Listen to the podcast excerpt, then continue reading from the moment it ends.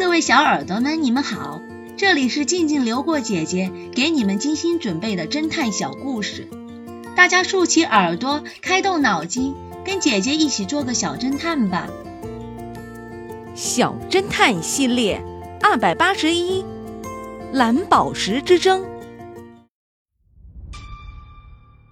一个夏日的傍晚，X 神探正在命案现场对库里教授的身体进行了初步的检验。从掉落在扶手椅旁一本翻开的希伯来语书可以看出，库里教授死前正在看这本红皮书。这时候，库里的家人正在为一枚价值连城的蓝宝石戒指在争吵着。库里的长期秘书纽斯小姐对 X 神探说道：“库里教授，为了避免引起家庭的纠纷，他已经在上周将这枚蓝宝石的戒指送给我了。我一直把它藏在我的卧室里，我没有告诉任何人。可是……”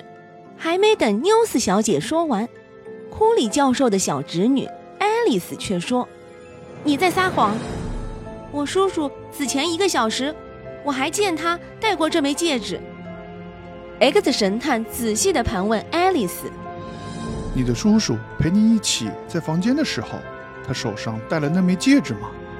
爱丽丝说道：“是的，我当时就坐在桌子边，离他很近。”他用右手翻书时，戴在他小手指上的那枚戒指还闪闪发光呢。